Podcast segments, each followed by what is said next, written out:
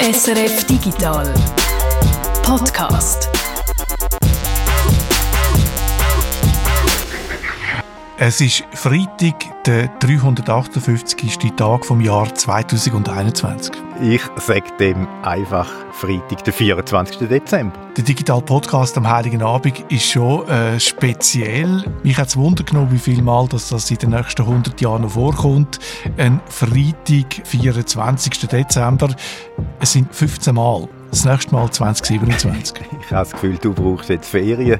Darum machen wir doch jetzt gerade vorwärts mit den Themen. Metaverse. Du hast dich umgeschaut, was es schon für Anwendungen gibt, die in diese Richtung gehen. Und du hast dich mit dem Fairphone beschäftigt. Ich bin der Peter Buchner. Vitmoreto, mein Name. Da noch eine aktuelle Meldung. Viele haben es vielleicht schon gesehen, die Bilder von einem versteinerten Saurier-Embryo in einem Ei, kurz bevor es ausschlüpft.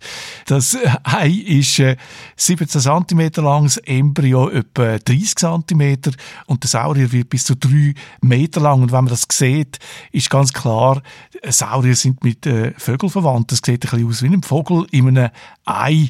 Äh, ein Ei, das vor 70 Millionen Jahren geleitet worden ist.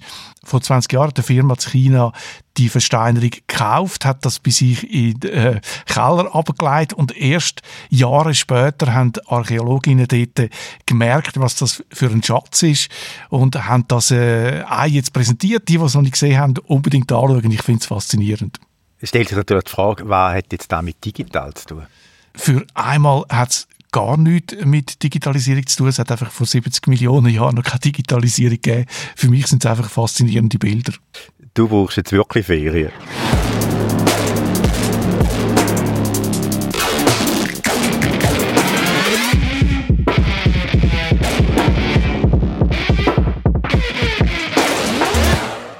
I am proud to announce that starting today, our company is now Meta.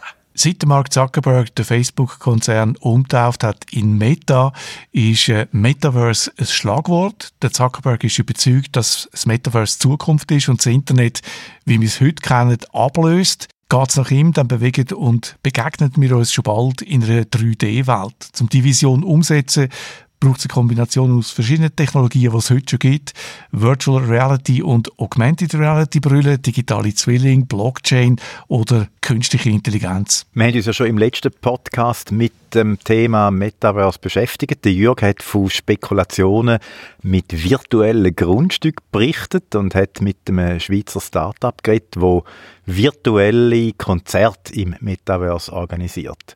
Und du hast jetzt diese Woche geschaut, was heute schon gemacht wird mit den Technologien, die entscheidend sind fürs Metaverse, also Virtual Reality, Augmented Reality, was da für Anwendungen sind, die da entwickelt werden, bei uns auch in der Schweiz. Es sind Anwendungen, die so ein bisschen einen Einblick geben können in die Zukunft vom Metaverse. Du hast mit einem Spezialist können reden, der mit diesen Technologien heute schon arbeitet. Mit dem Christian Moser. Er leitet das Team von 100 Interaction Designer bei Zülke Engineering. Das ist ein Schweizer Unternehmen, international tätig mittlerweile, wo maßgeschneiderte Software programmiert im Auftrag entwickelt. Ein Beispiel ist so eine Prototyp-App für die SBB, da kommen wir dann nachher noch drauf. Interaction Designer, das sind die Leute, die sich ausdenken, wie wir ein Gerät oder eine App bedienen. Der Christian Moser muss sich also schon vom Beruf her mit neuen Technologien auseinandersetzen, wie eben zum Beispiel mit äh, Virtual Reality äh, Brillen er muss da eigentlich immer auf dem neuesten Stand sein. Das ist natürlich wichtig für ihn. Er ist ja sonst fasziniert vom Metaverse. Ganz am Anfang von unserem Gespräch hat er, ich finde es sehr schön, kurz zusammengefasst erklärt, was Metaverse ist, was Metaverse ausmacht. Unter Metaverse verstehe ich eigentlich eine gemeinsame, persistente virtuelle Welt. Also das ist eine Plattform, wo man kann wie in der realen Welt auch etwas anstellen, etwas bauen, etwas verändern. Und wenn ich rausgehe und wieder zurückkomme, ist es immer noch dort. Es ist nicht wie ein Spiel, wo man einfach neu starten kann oder wo irgendwie drei Spieler zusammen sich eine Welt schaffen und drei andere schaffen eine zweite Welt, sondern es ist eigentlich ein gemeinsamer Space, wo eben halt auch persistent ist. Und das heißt, wenn ich dort drin etwas erbauen oder erschaffen, dann ist das auch ein, ein Wert, wo die anderen können nutzen. Also ein gemeinsamer virtueller Raum, wo wir uns drin bewegen, ein Raum, wo man verändern können und wo persistent ist.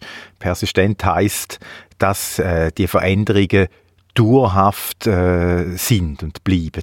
Es gibt im Metaverse also kein Game Over, wo dann der virtuelle Raum quasi wieder in Ursprungszustand zurücksetzen würde, äh, sondern der Raum bleibt. Man kann den weiterentwickeln. Und dass man diese Vision kann umsetzen kann, da braucht es eben eine Augmented Reality Brille, eine Technologie, die der Christian Moser und sein Team äh, schon brauchen. Er hat mir von einem interessanten Projekt erzählt, wo so eine Augmented Reality Brille von Microsoft braucht. Das ist äh, im Auftrag von einer deutschen Firma. Wir haben zum Beispiel ein grosses Projekt gemacht in Deutschland, wo es eigentlich darum gegangen ist, dass die so Lift für gehbehinderte Leute in irgendwelche Stegenhäuser einbauen, oder? Jedes Stegenhaus ist natürlich anders gebaut. Da gibt es nicht in dem Sinne ein Normstegenhaus. Darum muss man das eigentlich ausmessen. Und man muss aber dann mit den Leuten eigentlich anschauen, ob das so für sie passt. Das ist früher halt sehr traditionell, sequenziell gegangen, oder? Mit Ausmessen, Pläne zeichnen oder Skizzen zeichnen und nachher zeigen. So Stegenlift, also die montiert man neben den Stegen an der Stange oder so eine Schiene an der Wand wie ein Geländer und an dieser Schiene fährt dann einen Sitz und bringt die Leute eben rauf. Oder äh, aber für die Firma, die so Lift montiert, haben sie jetzt also eine Software entwickelt. Die Software die basiert auf der Microsoft HoloLens. Das ist eine, spezielle Brille, Augmented Reality Brille. Das heißt, man sieht in den Raum in ganz normal durch eine Scheibe durch und gleichzeitig werden dort aber auch Gegenstände oder Informationen projiziert und das sieht dann so aus, wie wenn der Gegenstand tatsächlich wird im Raum stehen. Sie haben jetzt die HoloLens gebraucht für zwei Sachen. Einerseits kann man mit dieser App, mit dieser Brille äh, das ganze Stegenhaus vermessen in kürzester Zeit. Da muss man einfach an die Kante von jedem Stegentritt so einen weißen Plastikmarker kurz anheben. Das ist so wie eine Kelle, wo man einfach an die Kante anhebt und dann drauf schaut mit der Brille und dann kann die HoloLens die Position von dem Marker im Raum genau berechnen, auf den Millimeter genau. So kann man effizient das ganze Stegenhaus vermessen die Wand auch, dort wo dann die Stange ankommt und all die Maße, die werden dann laufend in einer Datenbank abgeleitet. Hat man also quasi einen digitalen Zwilling von dem ganzen Raum, wo man da vermessen hat und die Angaben äh, können wir dann in der Produktion zum Beispiel brauchen, zum Beispiel zum die Form von dieser Stange zu berechnen, wo der Lift äh, drauf gleitet. Die Daten kann man auch gerade vor Ort brauchen, nach dem Messen. Man kann den Kunden zeigen, wie der Lift dann aussieht, wie der auffährt. Das sehen die Kunden durch die HoloLens-Brille. Sie sehen das richtige Stegenhaus durch die halbtransparente Scheibe, durch das Glas. Und sie sehen dann virtuell den Lift eingeblendet und können sich vorstellen, wie das dann am Schluss aussieht. Das ist schon noch cool, hätte ich mir eigentlich gewünscht, äh, vor vielen Jahren, als ich einmal ein Haus so renoviert habe, dass ich dort mal auch schon so eine raffinierte Brille hätte können brauchen äh, um eben gewisse Sachen auszumessen und dann hätte man gar gesehen, wie es dann rauskommt, so die Ideen, die man dann teilweise äh, hatte. Es gibt ja auch Apps für Smartphone zum Messen, die nach dem gleichen Prinzip funktionieren, wo die Sensoren brauchen, der Lagesensor äh, und so weiter, wo das sich können orientieren im Raum. Die HoloLens ist einfach sehr genau und ist einfach zum Brauchen und so genau, dass man sie bereits bei Operationen einsetzt. Das sieht man im YouTube-Video von der Uniklinik Balgrist. Das ist ein Zürcher Spital, wo auf orthopädische Eingriffe spezialisiert ist. Es war die erste Operation weltweit mit holographischer Navigation in dieser Art und Weise. Äh, und das ist an sich schon eine Challenge. Chirurgen und Informatiker, Informatikerinnen, die haben eine Software entwickelt, wo bei den Operationen an der Wirbelsäule genau vor einem Jahr das erste Mal eingesetzt worden ist. Also ich hoffe, wir, wir gehen jetzt in eine neue Ära. Wir fangen da, Schnitt, 10 Uhr, 2. Der Chirurg muss vier Schrauben in zwei Wirbel einsetzen und dann tut er zwei von diesen Schrauben mit einem Stängel verbinden. Für die Schrauben muss er zuerst ein Loch in den Knochen hineinbohren und äh, während der Operation hat er so eine HoloLens-Brille an, die zeigt dem Chirurg, ob er die Bohrmaschine im richtigen Winkel hebt. Die holographische Navigation erlaubt das richtig von der Schraube, wie sie muss gesetzt werden, dass das gezeigt wird durch äh, das Computersystem. Das ist so ein Strich, der runterkommt und er kann dann die Bohrmaschine genau so justieren, dass äh, der, eben der Winkel stimmt. Wenn alle vier Schrauben drin sind, dann misst HoloLens auch die Länge von dem Stängel und zeigt die Form an. Das Stängel ist so leicht bogen Der Chirurg kann dann an einem Gerät das Stängel zuschneiden und zurechtbügen und sieht immer durch die HoloLens die korrekte Länge und Form, sieht genau noch, was er korrigieren muss. Die HoloLens wird also schon heute beim Schaffen eingesetzt, tatsächlich. Wir können damit den Raum vermessen. Das Beispiel vom Lift, das wir gerade gehört haben, und das eben sehr präzise, wie jetzt das Beispiel von der Operationen äh, zeigt. Und ja, da können wir schon sagen, das geht eigentlich schwer in die Richtung Metaverse. Einfach, dass halt die Räume jetzt da nicht öffentlich zugänglich sind. Das wäre ja gerade bei der Operation dann ein bisschen problematisch. Das ist noch ein Unterschied zu der Definition vom Metaverse vom Anfang. Es gibt aber auch bereits erste Apps, wo Augmented Reality im öffentlichen Raum zur Verfügung stellen oder dort das anwenden. Und ich rede jetzt nicht in erster Linie von Pokémon Go, dort wird das ja auch gemacht. Der Christian Moser hat mir von einer SBB-App erzählt, wo seine Firma auch mitbeteiligt war an der Entwicklung. Und da geht es darum, dass, äh, dass man mit dem Handy, ähnlich wie bei Pokémon Go, den Videomodus eingeschaltet hat und dann äh, sieht, wo man muss durchlaufen im Bahnhof Zürich, dass einem der, der Weg gewiesen wird auf die Art im, im Bahnhof äh, Zürich. Die SBB-App war ein Test, wo man äh, Augmented Reality wirklich im Alltag äh, einmal versucht sinnvoll einzusetzen. Und wenn man das jetzt weiterziehen dann lange das Smartphone natürlich nicht. Wenn man das wirklich ausbauen und ständig brauchen dann braucht es Smart Glasses, sagt Christian Moser nehme an, dass es in Zukunft Smart Glasses gibt, wo ich sage jetzt mal von der Größe her und vom Aussehen her so sind, dass ich die eigentlich im Alltag tragen, oder? Und das ist normal, dass die Leute irgendwie Smart Glasses tragen. Und wenn ich mich mit so einer durch den Bahnhof bewege, erwarte ich, dass er weiß, wo ich anreisen und mir den Weg zum Beispiel am Boden projiziert, oder? Und wenn es Verspätungen gibt oder Opportunitäten vielleicht, dass man jetzt gerade noch äh, günstig könnte das Gipfel holen, weil ich durchlaufe, dass er so Sachen dann eigentlich gerade personalisiert mir irgendwie die, die Sicht einblendet. Das tönt jetzt nach Google Glass 2.0, also nach einem Revival von der Google Brille, wo wir ja mal vor vielen Jahren, kann ich mich erinnern, sind wir zusammen zum Headquarter Zürich von Google. Die haben eingeladen, wir könnten da mal so eine Google Glass testen und das Ganze hat doch ein bisschen Comedy-mäßige Zeug gehabt. Es hat nämlich, glaube ich, nicht wirklich funktioniert. Also, ich weiß gar nicht mehr. Mal, es hat dann schon so irgendwie Google Maps, glaube ich, eingeblendet, aber das ist so eine schlechte Auflösung gewesen. und also wir sind ziemlich schnell zum Schluss gekommen, dass es eigentlich nicht brauchbar ist. Die Auflösung von dem Display ist sehr schlecht gewesen und was wahrscheinlich äh, äh, das Killer-Feature im negativen Sinn, ist die Kamera gewesen. Das hat einfach die Leute äh, vor den Kopf gestoßen und darum hat dann Google äh, die, die Google Glass äh, aufgegeben. Ah ja, das stimmt. Die haben ja noch eine Kamera eingebaut, genau. Ich habe das Gefühl, dass die Glotzerei auf dem Handybildschirm eben wirklich nicht der Weisheit letzter Schluss ist.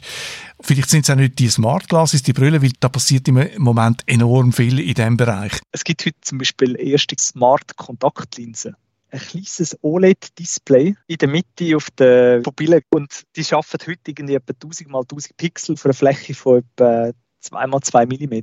Und rundum noch die Ansteuerungselektronik plus Batterie plus Kommunikation mit der Außenwelt. Das ist nicht Fiktion. Da gibt es heute Prototypen, die lauffähig sind. Linsen, super, da hätte ich jetzt einen Vorteil, weil ich habe das vor ein paar Jahren mal, äh, habe ich mal ein bisschen Linsen eingesetzt und habe das geübt und das ist so wie Velofahren, wenn du das mal kannst, dann kannst du es Linsen einlegen. Also von dem her viel Spaß für alle, die das noch nicht können. Wir haben jetzt gesehen, was schon machbar ist mit den Technologien, die es für das Metaverse braucht vor allem im professionellen Umfeld. Aber gleich, es ist natürlich noch ein rechter Weg jetzt bis zu dieser Vision vom Mark Zuckerberg. Vor allem die äh, Virtual Reality und Augmented Reality Brille, die müssen noch besser werden. Es hapert noch an der Auflösung, die Geräte sind zum Teil auch noch klobig. Die HoloLens ist äh, klar so für Firmen denkt, für Unternehmen, die ist sehr teuer, kostet 3500 Franken raffiniert finde ich noch von Microsoft die gleiche Tracking-Technologie, die sie auch in der äh, teuren HoloLens eingebaut haben. Die gibt es auch in der Azure Kinect. Das ist ein Gerät mit Kamera und sieben Mikrofonen, wo auf die gleiche Art den Raum kann vermessen kann, auch für so Virtual Reality Anwendungen. Und die ist deutlich billiger, die kostet um die 400 Franken. Und im Moment gibt es ein Gerücht, dass Apple schon im Frühling soll so eine Virtual Reality und Augmented Reality Brille vorstellen. Also ein Gerät, wo man für beides kann brauchen. Und da zirkulieren also Preisvorstellungen, die sollen um die 3000 Franken kosten. Aber eben, das sind alles nur Gerüchte. Klar ist einfach die Hardware muss besser werden und auch bei den Avatar, wo ja im Metaverse dann um sind, also von uns, da gibt es noch einen, einen Haufen Luft nach oben. Man sieht ja jetzt so Videos von diesen 3D-Konferenzen, wo äh, sich Leute mit Avatar treffen, ohne Unterleib. Die schweben das im Raum umeinander. Und ich frage mich immer wieder, ob, ob sich das bewährt, so ein Avatar ohne Unterkörper.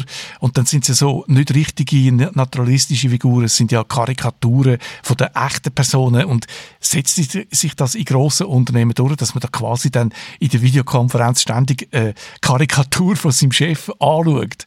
Da habe ich so meine Zweifel und ich frage mich dann, ob es nicht einfach einfacher ist, wenn man äh, wie heute auch halt das Video anschaut und äh, sich da über Videokonferenzen verständigt.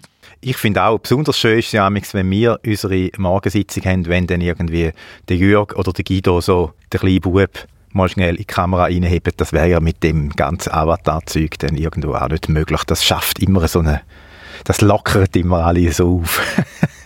Es wäre sicher nicht so herzig, wenn man die richtigen Buben sieht. Es geht also etwas in dem Bereich. Nicht nur Facebook schafft an einem Metaverse. Das ist ja vielleicht so, hätte den, Eindruck entstehen, so in den letzten Monaten, eben mit dieser äh, vollmundigen Ankündigung auch vom Mark Zuckerberg und der Umbenennung in, in Meta von Facebook, dass eigentlich, das der einzige Konzern ist, wo da eigentlich das macht. Sicher auch ein Absicht von Facebook. Aber Microsoft ist eben schon seit Jahren dran.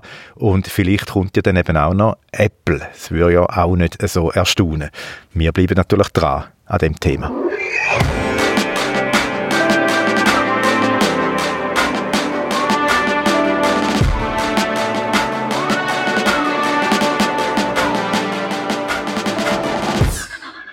Feedback zum Beitrag über Smart Speaker. Der MRKS hat auf Discord geschrieben, Hallo zusammen, ich habe auch ein Feedback zum Smart Speaker Beitrag.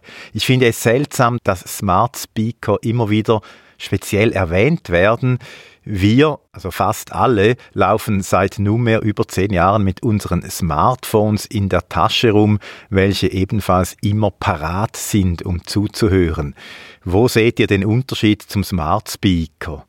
Und ich habe dann da noch rein kommentiert, ein Unterschied, wo ich sehe, dass der Smart Speaker ja sogar einen, einen Schalter hat, einen physischen, wo man eigentlich als Mikrofon ausschalten und da hat das Smartphone eigentlich nicht, da ist das Mikrofon in dem Sinn theoretisch immer an.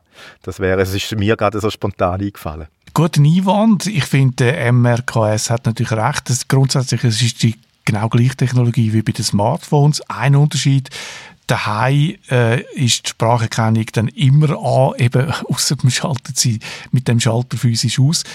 Und ein anderer wichtiger Unterschied, es wird von verschiedenen Leuten gleichzeitig benutzt und die Software kann unterscheiden, wer jetzt gerade redet und kommt so sicher an neue Daten an in einem ganz neuen äh, Kontext. Ich habe auch noch das Feedback zum eigenen Beitrag über den Smart Speaker wenn man den Beitrag hört oder wenn man das Buch liest von äh, Joseph Turo, dann äh, ist ja nicht so klar, was die IT-Konzerne jetzt genau vorhaben. Also auf der einen Seite gibt es die äh, Patente, die angemeldet worden sind, gleichzeitig muss man das wieder relativieren, weil halt äh, in Amerika ein Haufen Patente angemeldet werden. Es ist nicht klar, ob das tatsächlich dann ausgeführt oder eingeführt wird.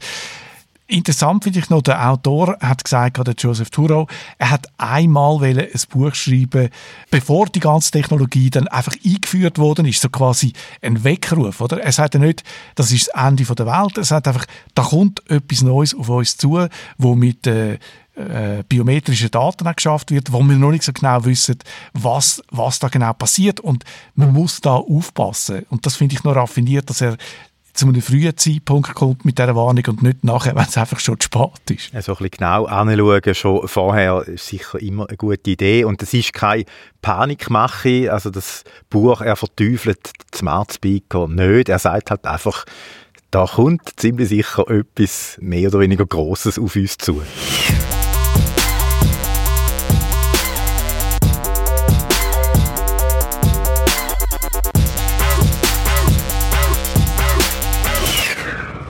Es ist wieder die Zeit der Vorsätze, mehr Sport, äh, weniger Süßes essen zum Beispiel. Ich nehme mir nichts mehr vor, ich sage das. Doch, ich nehme noch einen Haufen vor.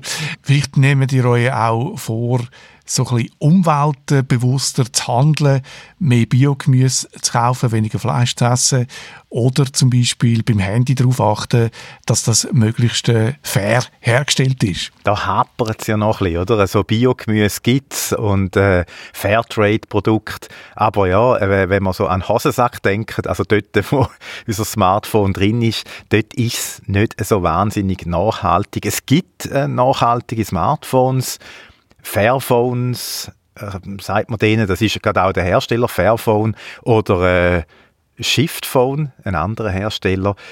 Es ist so ein, bisschen ein Trend, wir haben da auch schon drüber geredet, seit ein paar Jahren gibt es diese Telefone und äh, sie, die werden auch gekauft, allerdings auf sehr tiefem Niveau. Jetzt ist ja das Fairphone 4 rausgekommen vor kurzem und da hat es mich jetzt einmal interessiert, ja, wie, wie läuft denn da? Und ich habe im Onlinehändler Brack nachgefragt und Sie haben mir gesagt, momentan liege jetzt das äh, neue Modell auf Platz 33 von allen Smartphones, die es verkaufen. Also das ist natürlich schon relativ weit hinten, oder? Auf Platz 1, 2, 3 und so werden die bekannten nehmen sie, äh, Samsung, Apple und so weiter. Und dann kommen noch ganz viele andere dazwischen und auf Platz 33 dann mal also das erste faire Smartphone. Aber immerhin, ähm, Brack hat auch gesagt, dass es da ja dreimal mehr Fairphones verkauft haben wie im 2020. Und so die Anzahl der Geräte, da sage jetzt keine genaue Zahlen, aber die sind im dreistelligen Bereich. Also das ist natürlich auch nicht sehr eine hohe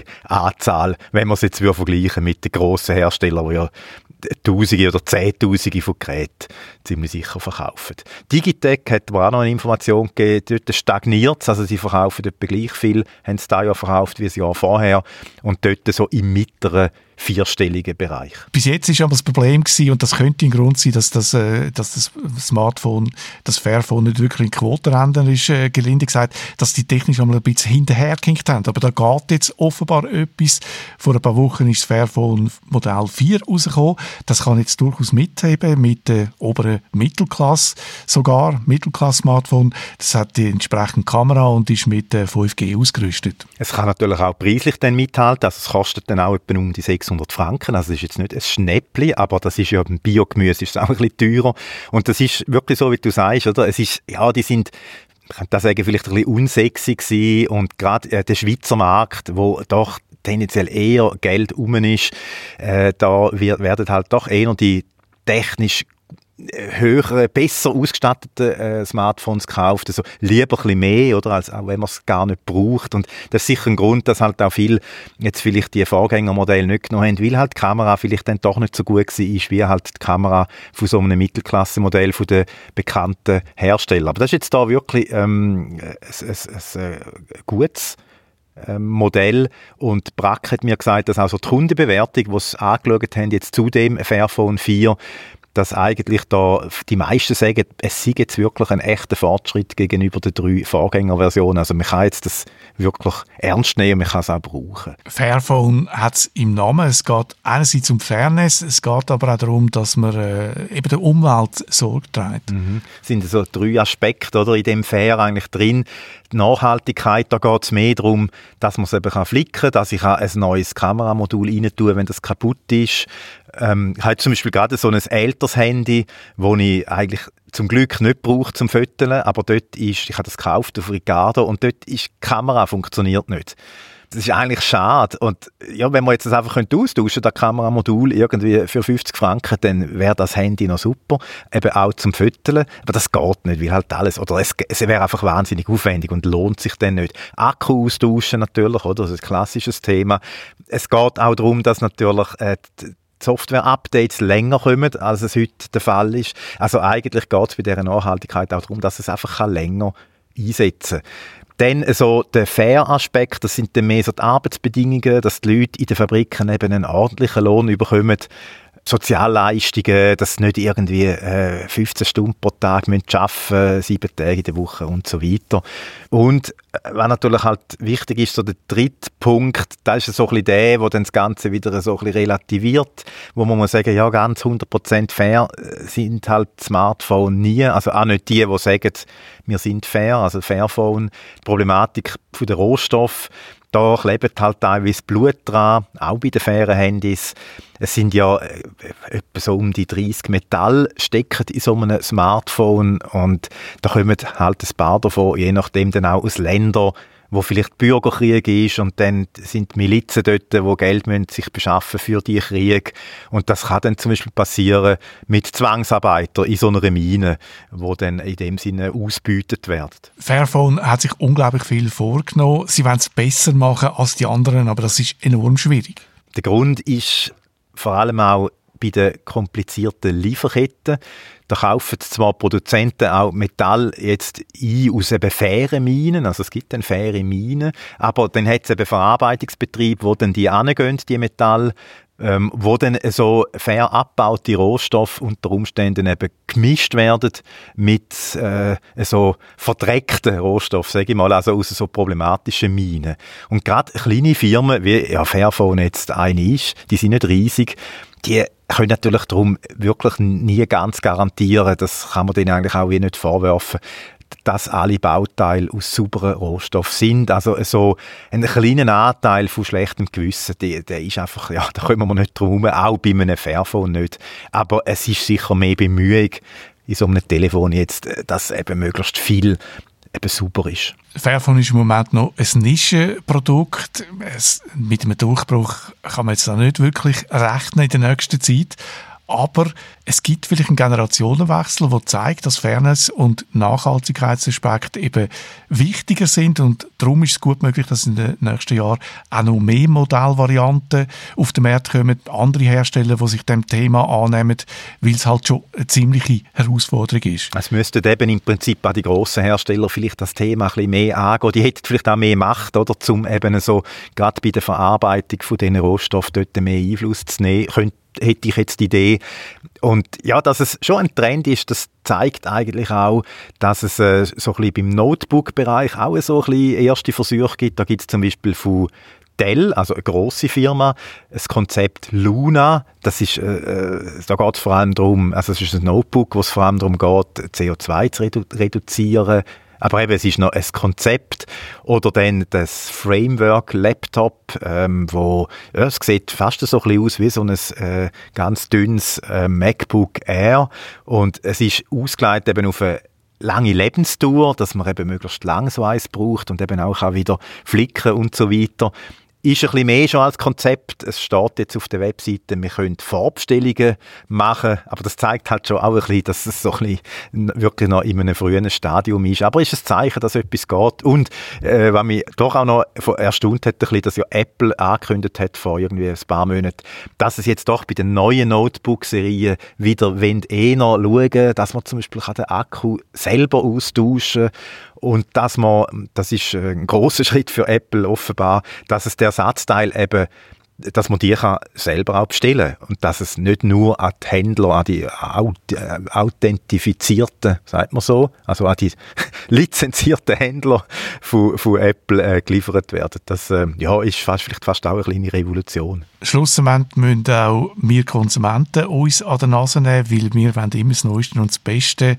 Jedes Jahr das neueste Handy und es muss jedes Jahr noch ein bisschen äh, schmäler sein als das vom letzten Jahr. Und das ist genau etwas, was es eben so schwierig macht, dass man ein Handy könnte nachhaltig brauchen Das wäre sicher ein, ein Ansatz, der schon viel bringen ja, wenn man einfach im Schnitt vielleicht Smartphones drei oder vier Jahre hat. Was ja jetzt mit dem aktuellen Modell wirklich, finde ich, möglich ist. Also die veralten ja technisch nicht mehr so schnell wie noch in den Anfangszeiten, wo es halt wirklich einfach grosse äh, Entwicklungsschritte gegeben hat. Und dann, ja, dann müsste man viel weniger Smartphones produzieren und hat gewisse Problematiken vielleicht gar nicht. Aber es ist klar, aus Sicht der Hersteller, die wollen natürlich möglichst viele Geräte uns können verkaufen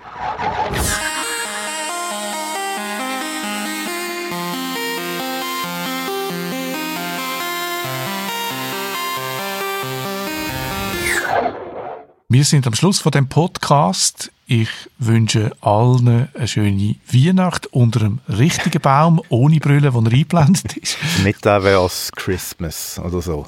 Jetzt musst du auf jeden Fall aber noch ein paar Glöckchen einspielen. Die, die ich so mag, die Jingle Bells Glöckchen, die jetzt in jedem dritten Lied drin sind. Weißt du, damit es weihnachtlich wirkt. Ich habe noch etwas Besseres für dich als äh, Jingle Bells, Reto. Ich sage schon mal, schöne Zeit und ciao zusammen.